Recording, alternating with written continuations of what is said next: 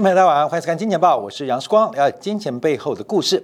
好，我们昨天啊特别有分析到大陆的金融市场啊，特别从沪深三百指数的一个位阶，还有目前整个从 CPI 跟 PPI 的差距来到历史新高，那会不会是一个重大的反转点？在今天啊，大陆股市在房地产。呃的领军之下，出现了一个开高走高的变化。那另外，商品市场也出现剧烈的一个反弹的演出。那我们也同时分析了 M one M two 的剪刀差差距，是不是也来到了最开的开阔的时间点啊？这些反转都可能使得中国股市出现一个重大的契机。那今天我们就回来看一下 CPI，美国的消费者物价指数。当然，这个消费者物价指数经过昨天晚上美国股市的消化，跟亚洲股市的震荡。感觉是消化完毕了，可是我们更要讨论进一步的是美国消费者物价背后所释出的含义。第一个，我们提到商品通胀可能接近尾声，而结构性通胀或制度性通胀。正在来袭。那第二个要讨论的就是美联储来到美国的这个相关经济部门，是不是有政策失误的可能性？那这个政策失误可能性有多大？也在美国消费者物价当中可以看得出来啊。好，这数据大家了解到，就是美国的十月份的消费者物价年增率来到百分之六点二，这是创下近三十一年以来的新高。那百分之六点二什么意思？因为美国的 A I T 啊，美国的平均通胀目标，就美国货货币当局啊，主要的目标是放在百分之二，放在百分之二。所以目前美国的通货膨胀率，按照平均通胀目标是已经远远超过百分之二以上的水平。可在这个时刻，我们要看到，似乎美联储更关心的是就业的情况，呃，就业的情况，那非常害怕重蹈日本货币政策。过早回收的复测，那就去年九上世纪九年代日本的复测，所以碰到这个通货膨胀，美联储官员用非常大的耐心，继续让子弹飞久一点点。可子弹都打到头了，嗯，还让子弹飞，子弹不会飞了啊，子弹已经飞到天上去了。所以目前啊，按照美国的消费者物价指数的一个观察，到底会产生什么样的影响？我们先用一个泰勒法则做关注啊，这个泰勒法则会成为一个重点，主要是因为当代啊。在这个 Friedman 的主导之下，这个货币学派、货币数量学派成为目前啊在经济学分科当中一个影响政策很核心的力量。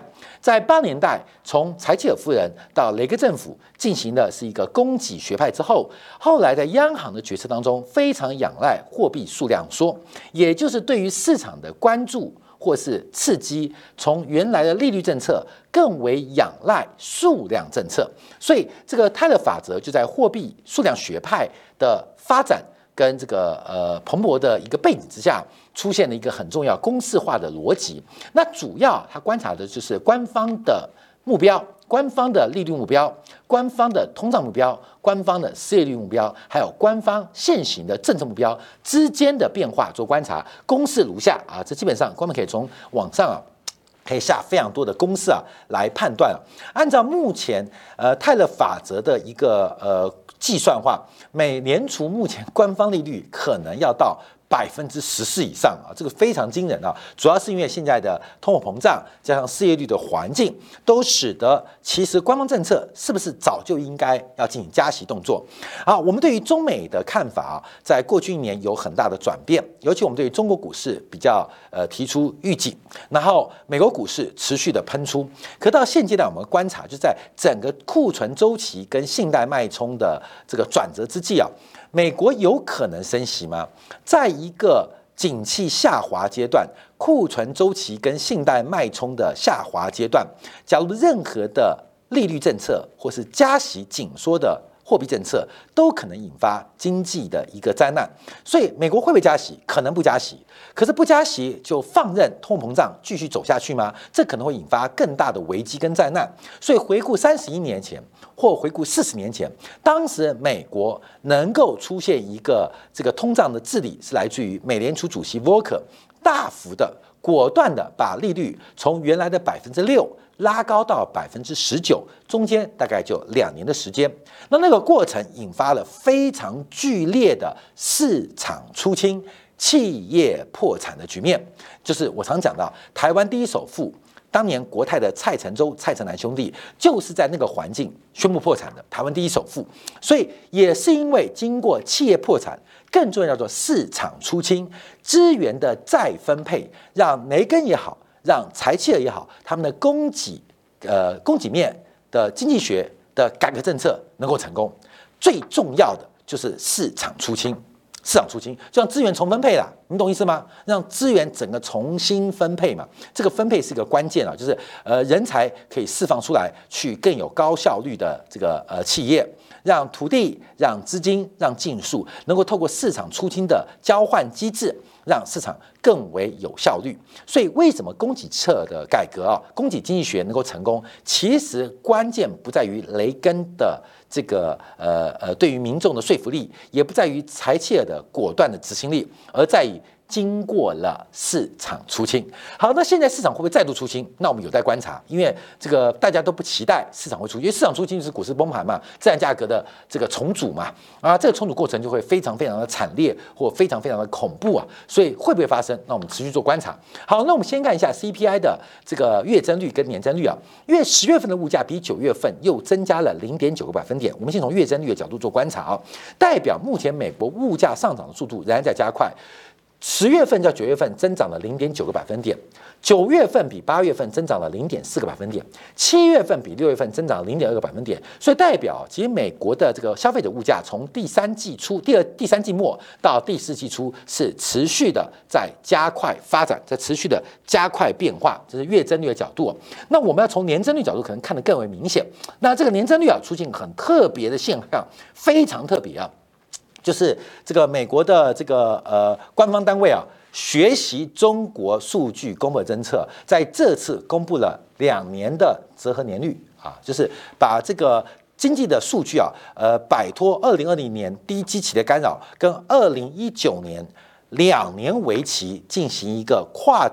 年度的一个比较，那这个动作是从中国国家统计局开始啊，所以美国现在官方也开始学习啊，这个中国官方的公布数据的方法。因为假如只公布二零二一年，那二零二零年的基期太低，可能会让数据失真，所以一次就跨越两个年度，用二零二零、二零一九并列进行复合年增率的加权啊，这个几何的计算啊，基本上，所以这次啊，美国也在这个数据统计的部分学习中国来进行两年。折合年率的公告，那我们看到，不管是两年的还是一年的啊，基本上这数据都是超标了。我们先看昨天公布的是六点二二啊，年增率较去年同期啊是大幅增加六点二二。我们先看这个数据哦，先不管两年，我们先看这个数据哦，因为我们要注意到，越去年的十一月份、去年的十二月份跟今年的一月、二月，美国的物价水平是非常非常低哦，所以按照这个基础来预估。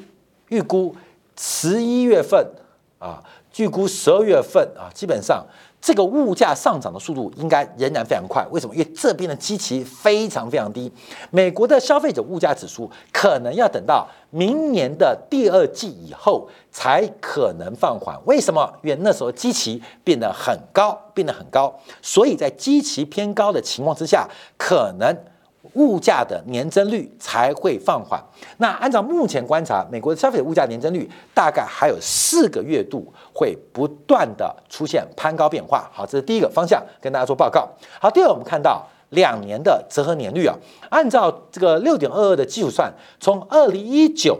二零二零到二零二一年啊，复合年率来计算的话，它的消费的物价年增率是百分之三点六九，就这个数据就是解决了去年基期过低的问题。可这数据仍然非常高哦，这数据仍然非常高，远远远超过 A I T 啊这个美国平均通胀目标百分之二的水平，而且这个数据还在加快哦。还在加快哦，还在加快哦，还在加快哦，还在加快哦，不断在加快哦。所以，我们看到从年终的角度，这个数据也在加快。尤其是讲跟明年、今年第十一、十二月跟明年一月份相比，仍然会碰到基期很低，会对于物价增长增速。带来一个比较直观的一个影响跟观察。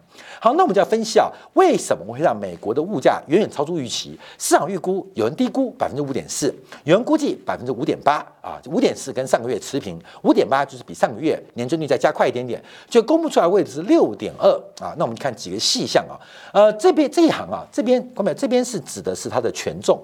就是消费者物价的权重。那这边是每一个月度的年增率涨幅。那我们看到主要主要一个是涨得多，另外一个是权重大。涨得多的，当然我们看到二手车，包括汽车市场涨幅仍然非常惊人啊。相对于去年啊，这个年增率是百分之二十六，而而且相对于九月份，美国的二手车市场似乎重新出现反弹。虽然它的占比很低，只有百分之三点三，可是因为它的增幅很大，所以第一个是带动了美国消费者物价的主要原因。好，另外我们看到美国消费物价里面成分最大、全值最重的是在于居住。在居住，包括了业主等值租金，还有包括了租金啊，租金。那租金就是租房嘛，大概占三分之一市场。那另外三分之二是自有房，但自有房还是用消费属性的方法来进行一个调查跟换算。那这个住房的一个增幅是百分之三点四八，它权重最大。所以我们看到一个是涨幅非常大。一个是权重非常大，都在往上走高。那另外，油价相对于去年的涨幅也是翻了一倍啊，翻了一倍。因为去年这个时候，我们当时看油价是四十七块钱啊，现在已经来到八十五块钱左右水准，翻了将近一倍。所以反映在整个能源的一个相关的成本当中，也是不断的攀高。所以我们看到目前几个重要的发展现象啊，包括了居住。包括了交通工具，还有包括呢能源，这三项指标是推升美国物价最重要的力量。好，那我们就要往下做观察啊，就是它的贡献值到底有多大？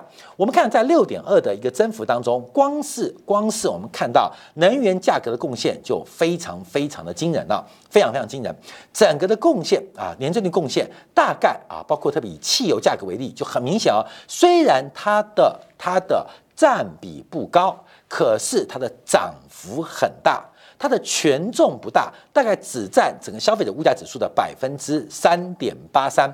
可是它年增率高达百分之四十九点六，所以光是汽油单项贡献，单项贡献就贡献六点二 percent，其中的一点八到一点九 percent 就第一个汽油。所以最近啊，拜登也在这个消费物价指数公布之后，对于整个能源的一个价格过高。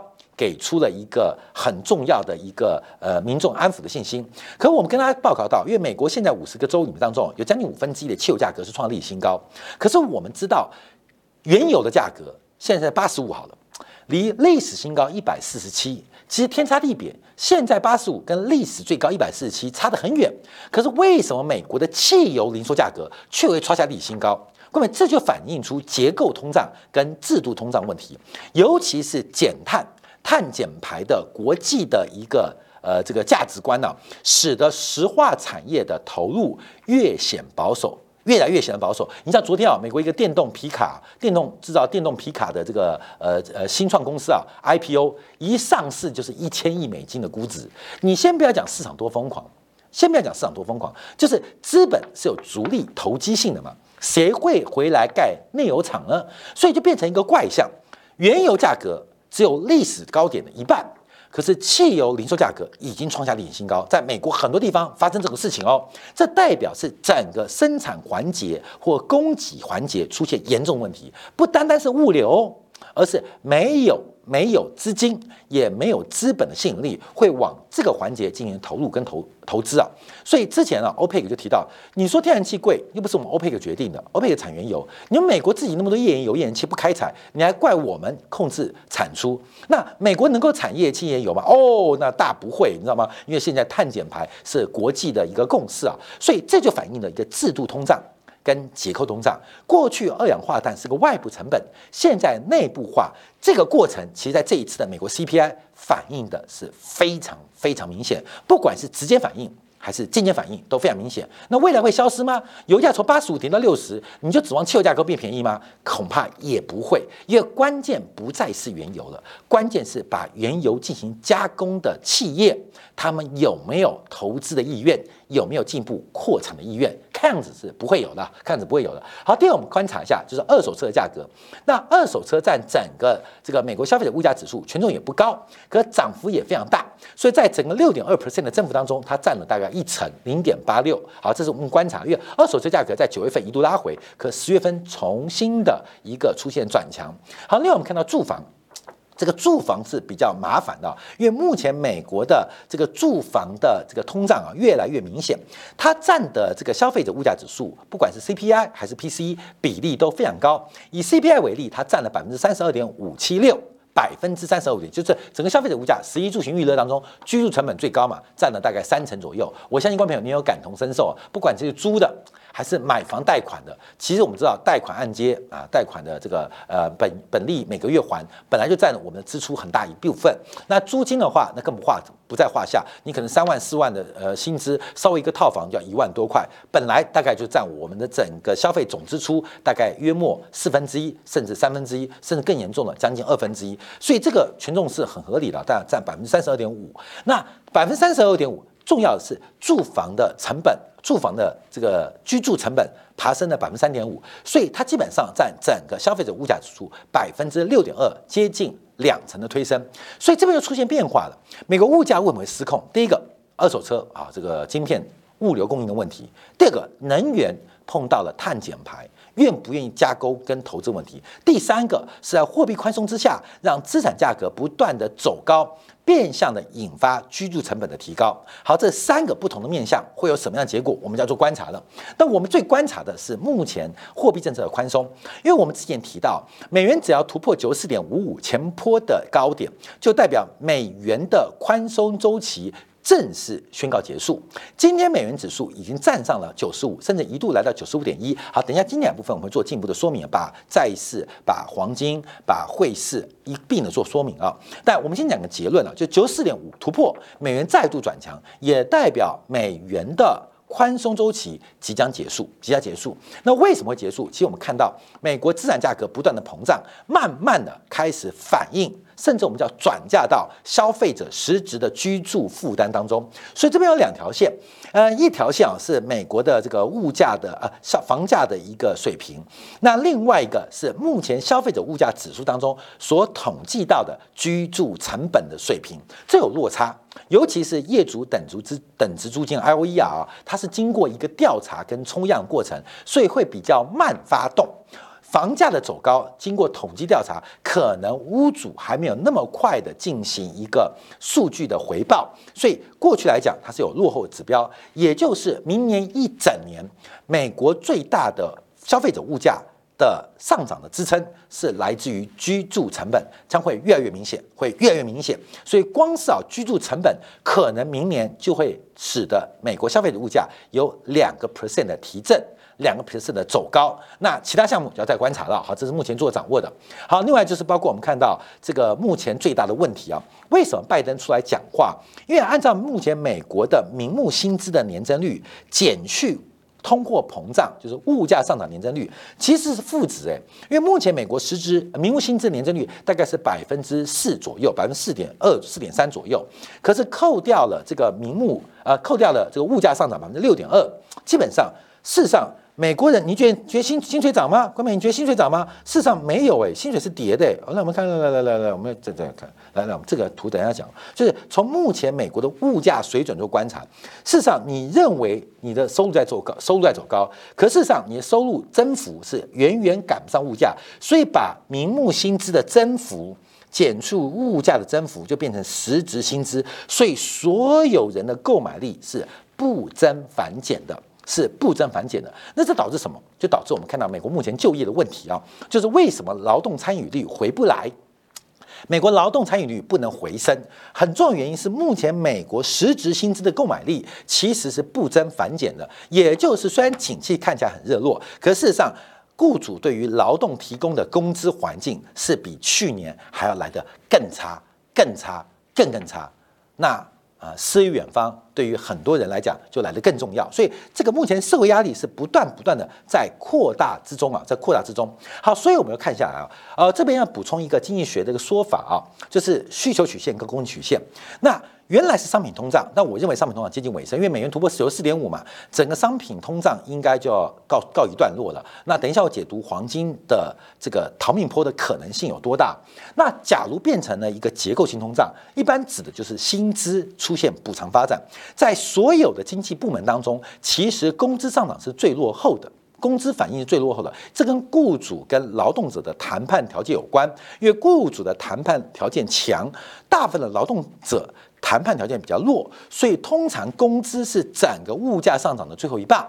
那物价上涨由工资推升之后，工资具有坚固性，也不容易跌，所以工资是只涨不跌的。景气不好的时候，就会出现失业的数量性缺口，这大家了解的，必然发生哦，这必然发生。所以工资是只涨不跌的。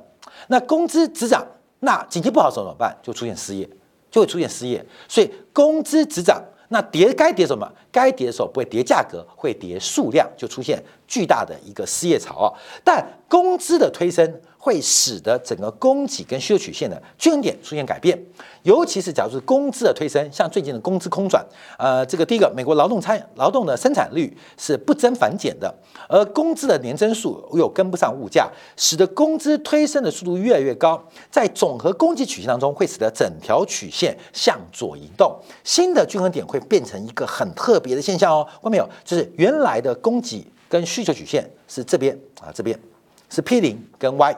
Y 是产出，P 零是产出的均衡价格，但随着工资的推升，会使得供给曲线整条左移，会产生跟需求曲线另外一个呃均衡价格在这边。当然了，工资走高，需求曲线有可能往上移，有可能往上移哦，有可能往上移。那我们再做一个另外的假设，而假如在需求不变，而供给曲线左移，因为供走高原因，会使得价格出现一个。P 零到 P one 的上升，会使得产出从 Y 零变成啊，各位 Y one 啊 Y one 的一个产出，就变成叫做停滞性的通货膨胀。提醒大家做一个分析跟了解啊。那另外有提到很多这个通胀的算法，所以我们要观察啊，这个现在目前美国有没有决策失误的可能？从等一下我们今天刚才提到的债券啊，过去两周是嘎空。昨天到今天是杀多，一下开空，一下杀多，做空做多都不对。而且我们等一下会用直率性、直率性、直率、直利率曲线的凸性来跟大家分析啊，这个杀多的情况有多严重。那现在就有观察啊，现在美国美国劳工统计局要做一个报告啊，就是四十月份的这个消费者物价年增率创三十年新高，哇，真的很恐怖。哈佛的研究。啊，商学研究所就马上就出个报告，他们认为其实这个物价统计出现非常严重问题，分别有低收入家庭、有疫情消费一揽子数据，还有 CPI 数据。现在最重要的是，美国消费者物价去年似乎低估了，就是物价下跌的速度其实并没有那么明显，真实的物价下跌有，但不明显。官方的物价数据低于实质数据太多了。太多了。那现在物价走高，事实上物价可能没有走高那么多，有替代效果啊，等等啊，猪肉贵吃羊肉，羊肉贵吃鸡肉等等替代效果，所以现在又可能高估了。那这不管是原来低估还是高估，就产生了货币政策出现巨大错误的风险。第一个是去年是不是宽松过多，不需要那么多宽松。可能六百亿够了，可是你搞一千两百亿，利率可能降一 percent 就够了，不用降到零，可是降到零了。那现在要开始做紧缩，那紧缩会不会过早？升息的风险会不会过大啊？各位所以哈佛说第一个报告啊，第一个报告。第二个，我们看到这一次的通胀跟以往不同，一次是一九六九年，就是美国即将美元脱离黄金本位跟石油危机爆发之前，当时啊，美国因为这个韩战跟越战啊。韩战留下来的负债，还有越战的一个扩大，使得美国出现通胀。另外是一九八四年啊，这个通胀的一个变化，当然是供给侧改革，大量的市场出清，使得新一波的经济发展。那观众朋友，这是这一次的哦，这是这一次哦。那上一次是一九八四年，还有一九六九年是灰色线。这一次跟过去两次通胀有非常明显不同部分，是这一次是由非常少数的部门。来带动物价上涨，不像一九八四或一九六九年是非常广泛性的物价全面抬升。这一次我们看到很多，不管是旅游啊，不管是体育赛事门票啊，基本上还在跌。房价虽然在加快，但也还没有涨很多。这一次基本上它的。这个呃呃尾端呐，长尾非常肥，就靠了几个，不管是呃燃料啊、煤气啊、天然气啊，包括汽车价格，所以今年的通膨胀是集中在少数的商品跟服务当中，跟一九八四年跟一九六九年是出现非常明显的不同，这大家特别留意啊，所以使得美联储做决策的时候更困难，更困难，因为广泛的物价就代表是个货币。的流动性过剩的结果。可这一次是非常集中在少数部门，那怎么办呢？就是产生了判断当中一个非常大的一个失误风险。所以我们看到。最近啊，开始检讨是不是美国政府所依赖的物价基准出现了严重的瑕疵跟变化啊？最近提到了，不管是美联储的模型，美联储扣掉食品能源模型，还是达拉斯美联储去头去尾把这个涨最多跟涨最跌最多的给扣掉，这些模型是不是都出现失灵？因为刚刚前面提到这一章啊，看没有？这一次跟以往几次的通胀不一样。特别不一样，所以是不是美国在决策通货膨胀的数据？这个数据是所有决策的基础，而这个基础本身就有问题，本身就有毒药，可负面因素，使得整个物价的判断。前面提到，哈佛提到，前面其实通缩不严重，现在的通胀也不能高估，而这种错误的讯号不断的影响到决策品质。现在市场站的地价，美国美联储是不是有政策失误的可能性？随着全球市场开始出现剧烈的震荡，尤其以债券市场。过去两个月出现轧空，也引发了科技股，引发了很多大类资产的轧空行情。可昨天晚上开始出现杀多，这杀多会不会延续？而延续的背景是真的通胀失控了吗？还是反映的是官方政策存在巨大失误的可能性？我们继续追踪下去。好，感谢大家今天的收看，明天同一时晚八点，杨世光在《见报》与各位再会。